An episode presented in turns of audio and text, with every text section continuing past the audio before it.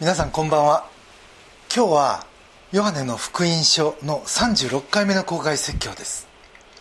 前回会員の女が宮で祭司長やパリサイ人さらには群衆に取り囲まれ裁かれるという場面がありました。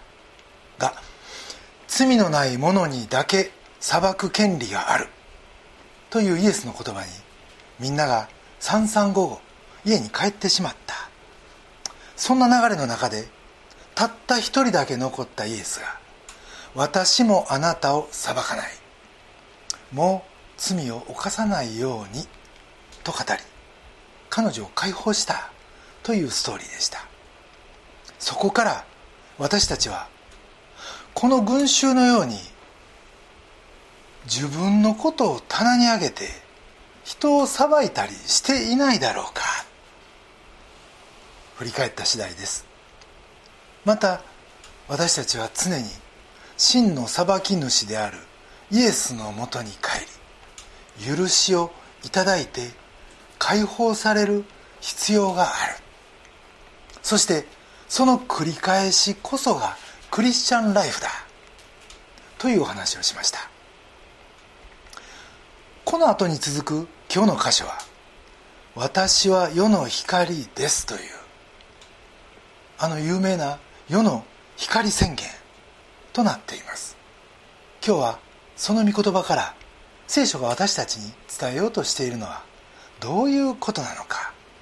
3つのポイントでポイントで皆さんとご一緒に考えてみたいと思います。1つ目のポイントがイエスは世の光として来られた。ということです。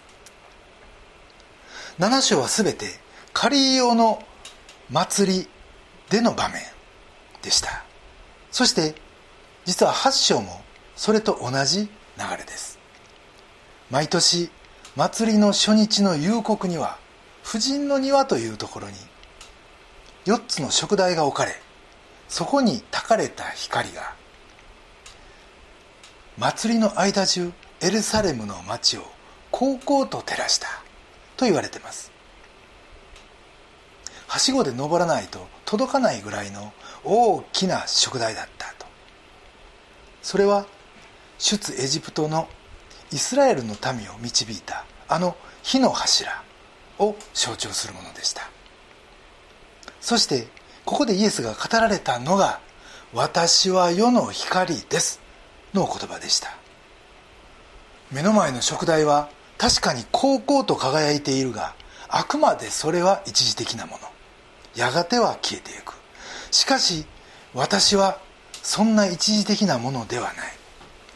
永遠に輝きそして永遠の命に至る不滅の光であると。そしてこの私に従う者は12節。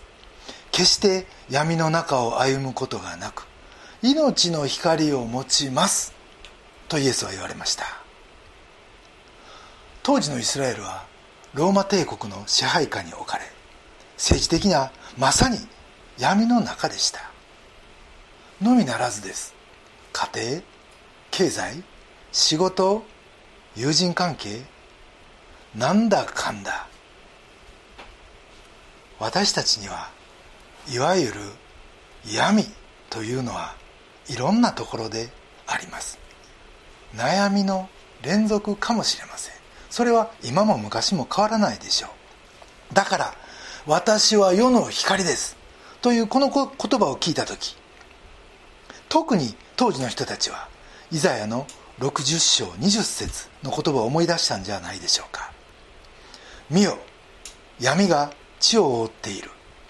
暗黒が諸国の民よしかしあなたの上には主が輝き主の栄光があなたの上に現れると。イエスはこの予言のように自分こそが世の光かつこの世の暗闇の唯一の解決者であって自分に従う者は決して闇の中を歩むことがなく命の光を持つと言われました。イエスはあらゆるその言葉を最も効果的な状況で場所を選んで時を選んで語られたとされています。じゃあ今回は一体どういう場面でこの言葉が語られたんでしょ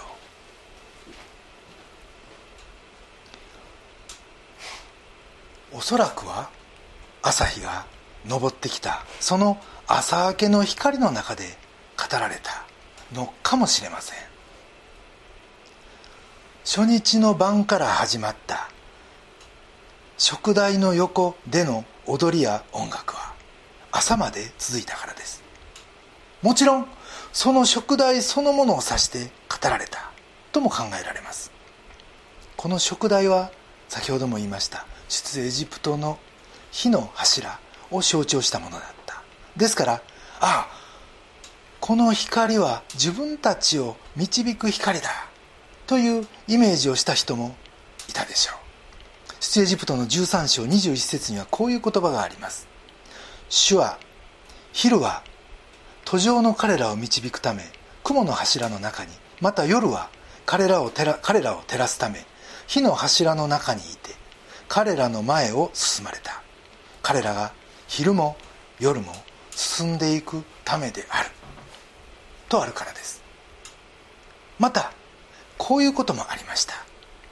イエスは生まれて8日目に母マリアに連れられてミアモーデというのをしたんですがその時老シメオンがこの2人に向かって啓示の光の予言をしたとルカの福音書にあります。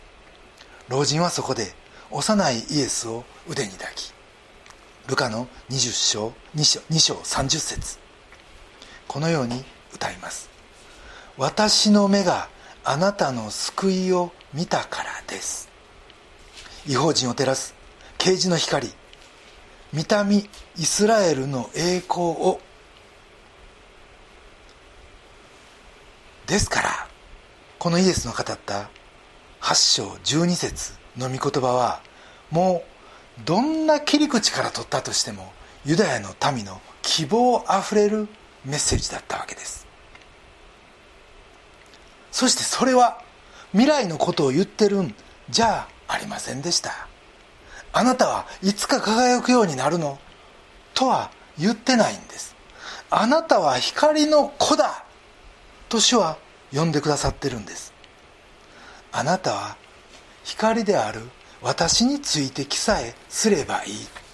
そうすればあなたも光の子として生きることができる。いやいやもう生きてるんだ。と言っておられるわけです。この現在形に立つのが信仰です。この種の招きに応じる。これが信じるということ。信じる。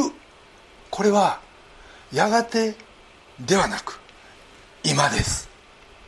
今その光の中に立つ。この種の招きに応じる。そういうことなんです。ところが13節以降パリサイ人たちは反発をします。彼らには光は必要なかった。いやいや光が嫌だったんです。それはすでにヨハネがその福音書の最初のところでこのように言っています。ヨハネの1章9節から11節。すべての人を照らす誠の光が世に来ようとしていた。この方は元から世におられ世はこの方によって作られたのに世はこの方を知らなかった。この方は自分のところに来られたのにご自分の民はこの方を受け入れなかった。そしてヨハネの3章20から21節はこう続きます。悪を行う者は皆光を憎みその行いが明るみに出されるのを恐れて光の方に来ない。しかし真理を行う者はその行いが神にあってなされたことが明らかになるように光の方に来る。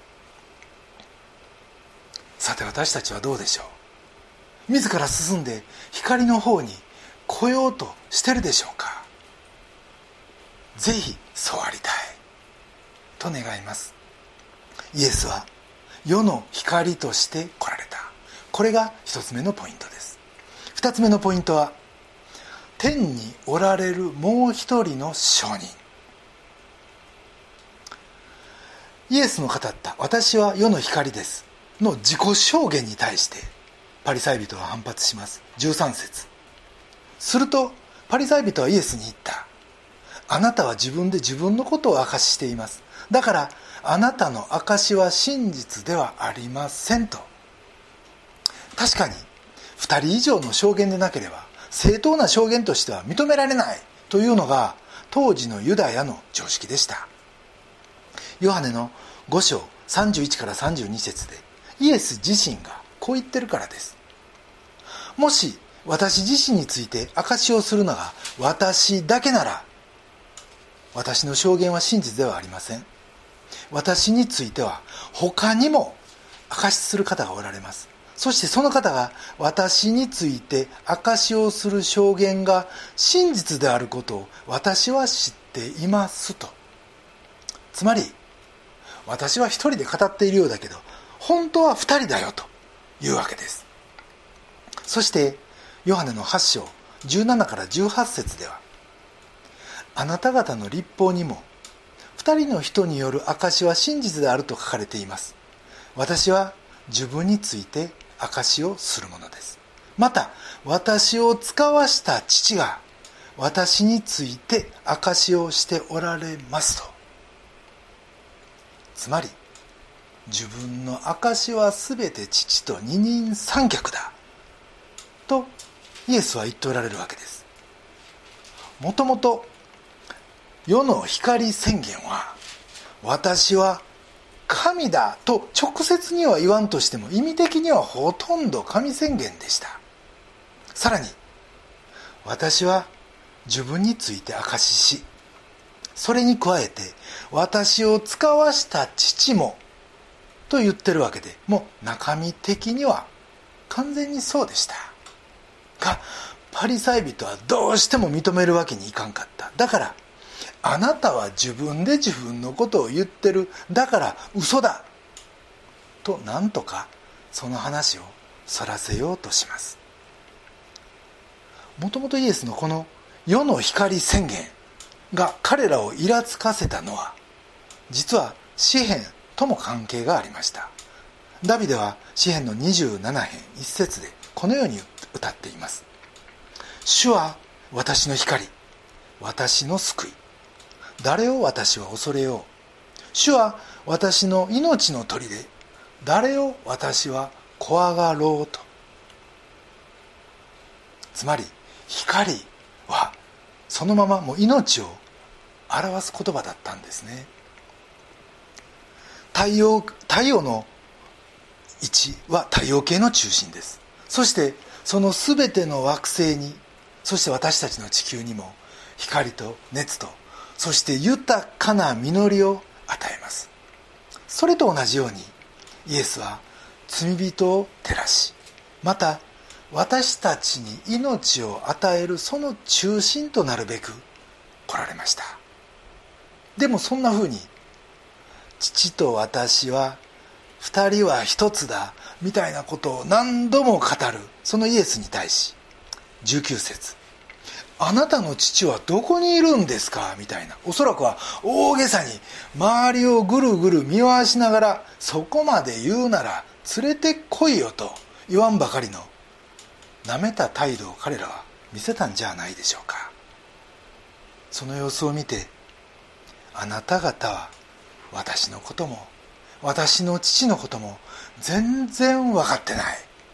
とイエスは悲しまれます。ところで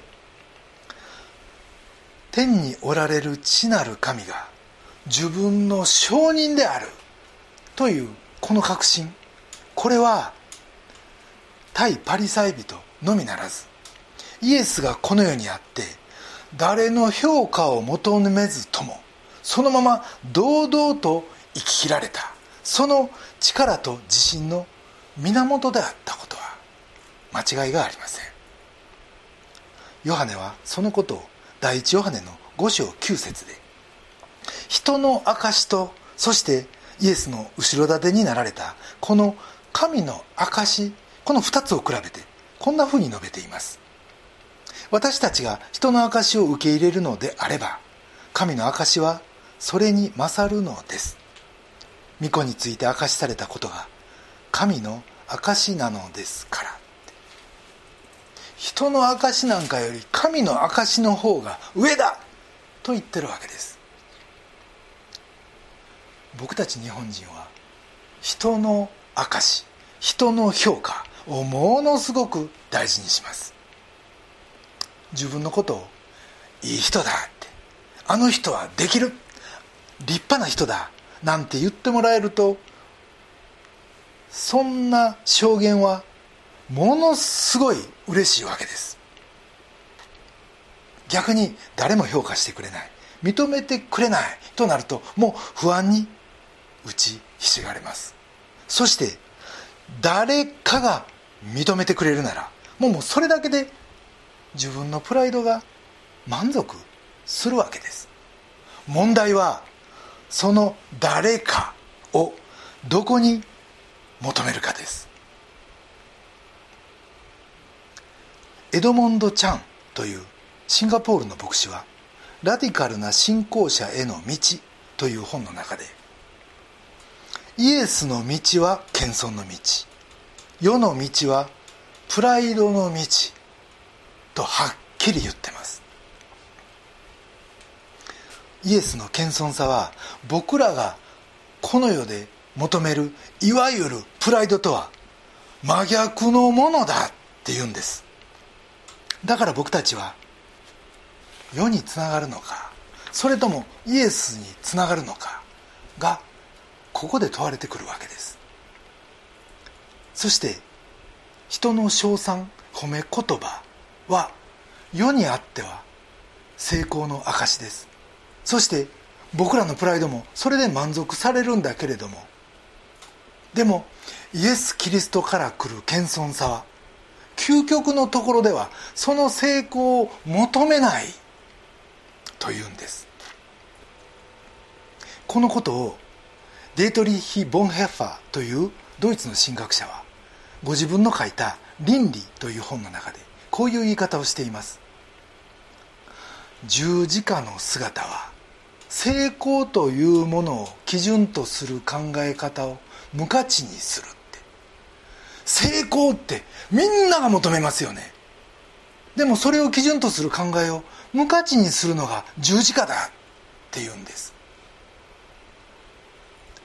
神と共に歩んだヨブは苦しみました。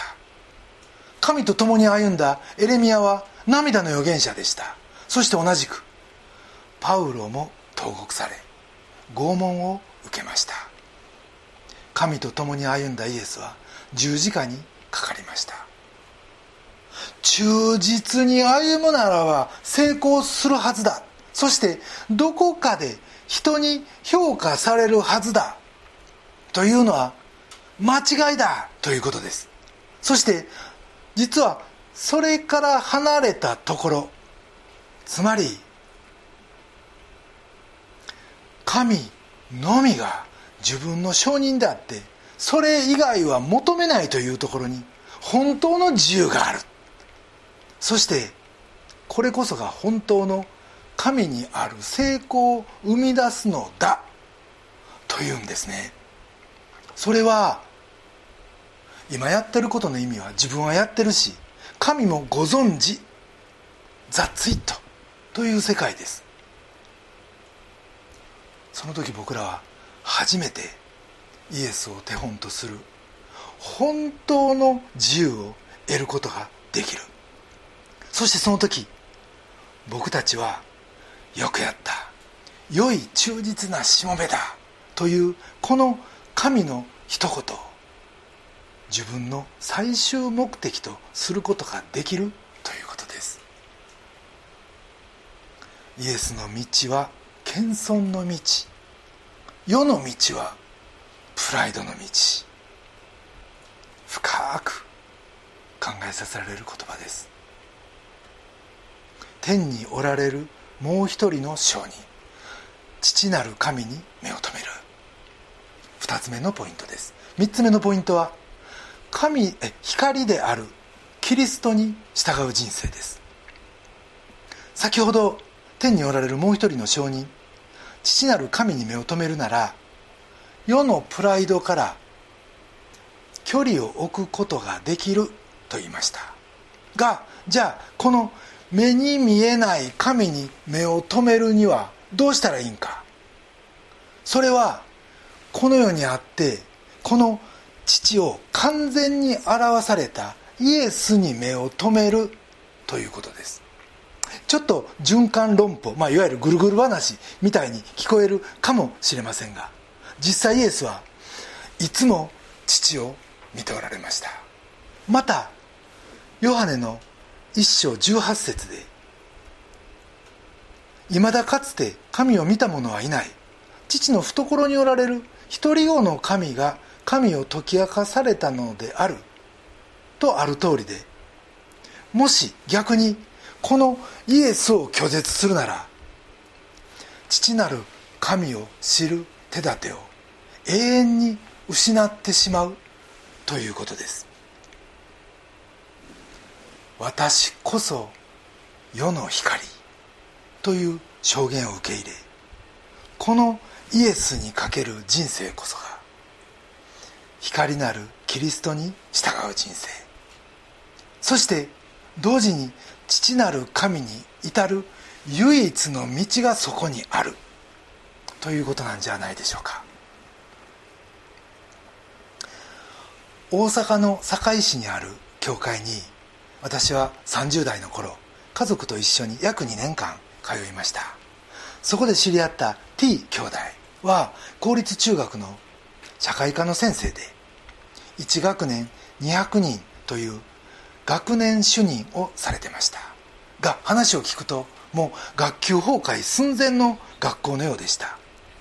がその先生はその一人一人を愛しまた子どもたちの意見や質問をもとに当時まだ珍しかった学年通信というものを毎週発行し僕は子どもたちとの信頼の糸を紡ぐ紡ぐんだといつも熱く語ってくれました。T 兄弟は銭湯が大好きでその後僕が大阪から東京に引っ越してうん、たまに大阪に帰るというようなことが続いたんですけれどもそのたんびに僕は彼と銭湯に行きました。そんな彼のいる大阪の堺市はああの T さんがいるんだと思うだけでなんそこにポッと光が灯ったような気になる。彼にはそんな魅力がありました。彼だけじゃない。そんな人が実は何人もおられる。それは単に親しいというんじゃない。実はそれこそがイエスが「私は世の光だ」とおっしゃったその言葉が大きな光源としてまず存在しそしてその周りに小さな光源を生み出してるということなんじゃないかと思うんです。教会でもあの人が来てると思うだけで心の中がポッと光が灯ったようになる。っていうような人いるんじゃないでしょうか。自分がなんか暗い思いになった時あの人のことを思うとパッと明るい気持ちになれる。そんな人もいるんじゃないでしょうか。私は世の光と言われるイエスがそんな無数の光をこの世に灯してこられたんですよね。ところで皆さんはご自分の暮らしの中で光ばっかり見て暮らしておられるでしょうか？いやいや闇もちらついてるなって思いながら暮らしてる人も多いんじゃないでしょうか？でもここに生きるならイエスに生きるなら皆さん自身が光になれるということです。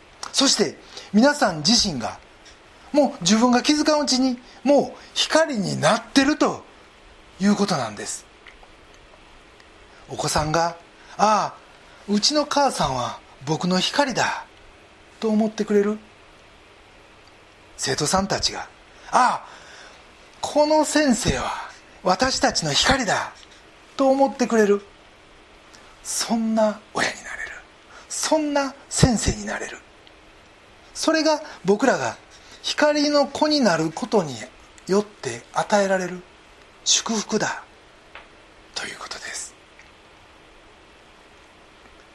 このイエスに目を留めそして御言葉に生きることが自分自身が光り輝いてそして神に至る道だということです。じゃあその時僕たちにはこの光り輝くこと以外に何が起こるんでしょう？実はそれを示すのが20節です。イエスは宮で教えていた時献金箱の近くでこのことを話された。しかし誰もイエスを捉えなかった。イエスの時がまだ来ていなかったからである。の御言葉でそれは神の鉄壁の守りの中に置かれるということです。実はこのことはヨハネの7章30節にもすでにあった光景でそこで人々はイエスを捕らえようとしたが誰もイエスに手をかける者はいなかった。イエスの時がまだ来ていなかったからである。とあります。つまりこれは神が敵対者を封じ込めるということ。もともと献金箱というのは人通りの一番多いところに置かれてました。なのにどうして手が出なかったんか。それはイエスは十字架にかかって全人類の贖いのなす。この神の大目的のためにこの世に来られました。ですからその時が熟するまで神は見えないバリアを持ってイエスを守られたということ。それが事前に手の出なかった理由なんです。それは何もイエスに限ったことじゃありません。その目的を達成するまではすなわち時間的にも場所的にもそして仕事的にもです。神の定めたゴールに至るまではクリスチャンは死なない！ということです。先日2年前にご主人を天に送られたある姉妹が家に訪ねてこられました。ご主人は僕の20年来の祈りの友です。上海時代から彼はずっと僕が祈ってた都心開拓を共に祈ってくれてました。ちょっと早すぎたとその姉妹は言われました。人間的には全くその通りです。でも僕はそれに対して神の目からはご主人は全ての任務を終えられたんですよ。でも僕たちはまだ生きてる。まだやるべきことがあるということ。なら一生懸命それをやらせていただきましょうよ。僕らはその完成までは鉄壁の守りの中にいるんですからと。そんなふうに語りそして彼女が今神様から頂いている新しいビジョンのために共に祈り。彼女はその後元気に帰っていかれました。光であるキリストに従う人生。それは神の仕事の完成までは神の万全の守りに置かれる人生だということ。これが3つ目のポイントです。今日は3つのポイントでお話をしました。まず1つ目はイエスは世の光として来られた。そしてそのイエスのもとに行く我々も実はすでに神の子とされ小さな光源とされてるということ。さらにその人生は主の務めを果たし終えるまではもう盤石の守りの中に置かれてる。そしてイエスがそうされたごとくもし僕らもこの天の父の承認のみを求めるなら世のプライドや人の評価に振り回されることのない本当の自由な生き方ができるということをお話ししました。ところでここ数日商務省の幹部の人たちが総務省の幹部の人たちが接待を受けたということが大きく報じられてます。官僚時代にその接待を受けたと言われる内閣広報官の山田真紀子さんは接待は絶対に断らないというのを座右の銘に仕事をバリバリこなしてこられた人だった。ということです。確かにこれはもう日本の普通のビジネスならもう普通のことであってそうやって頑張ってこられたんだろうなと思います。でもお役所やしちょっとまずい。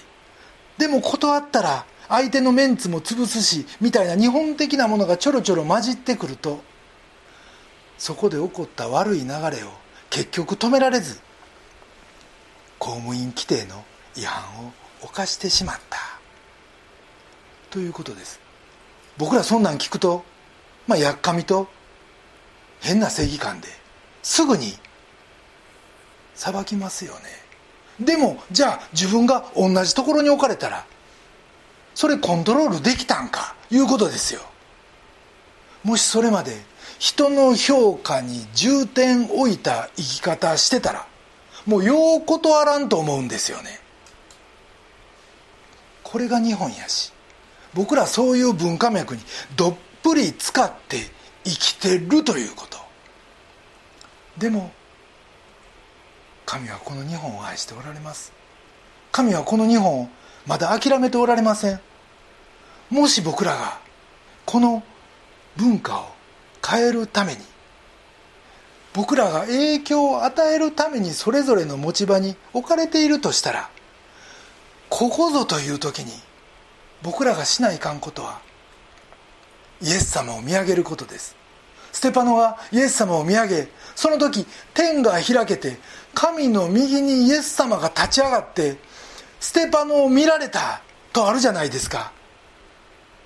僕たちもそこから光をいただくことです。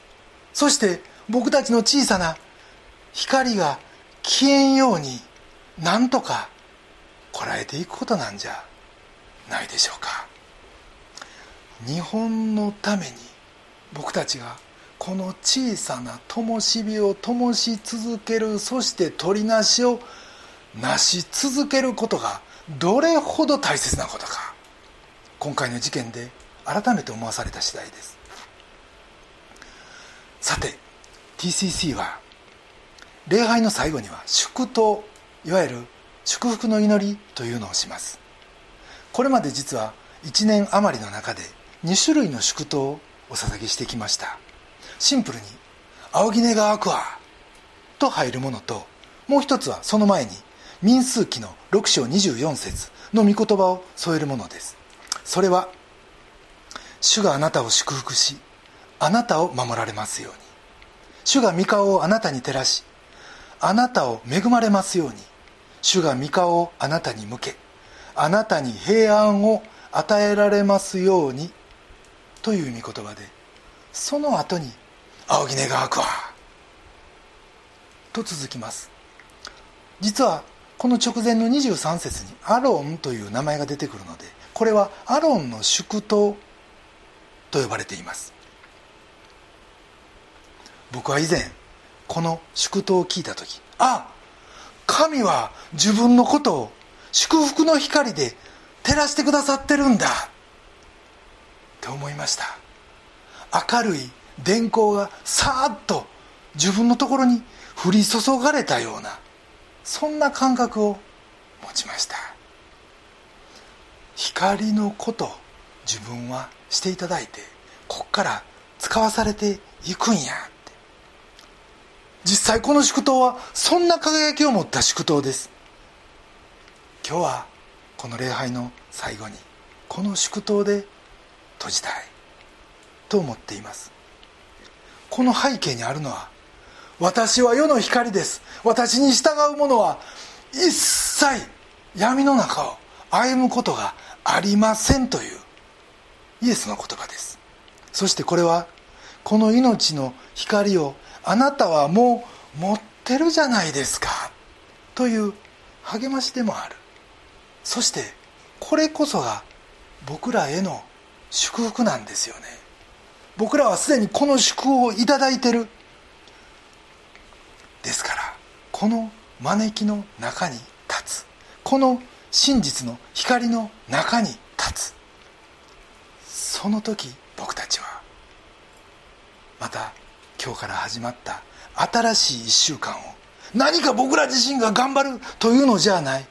もう自然体で光り輝くイエスの光をいただいて僕たちが光り輝くそのような小さな灯火として過ごす1週間を始めることができるんじゃないでしょうか。それでは一言お祈りいたします。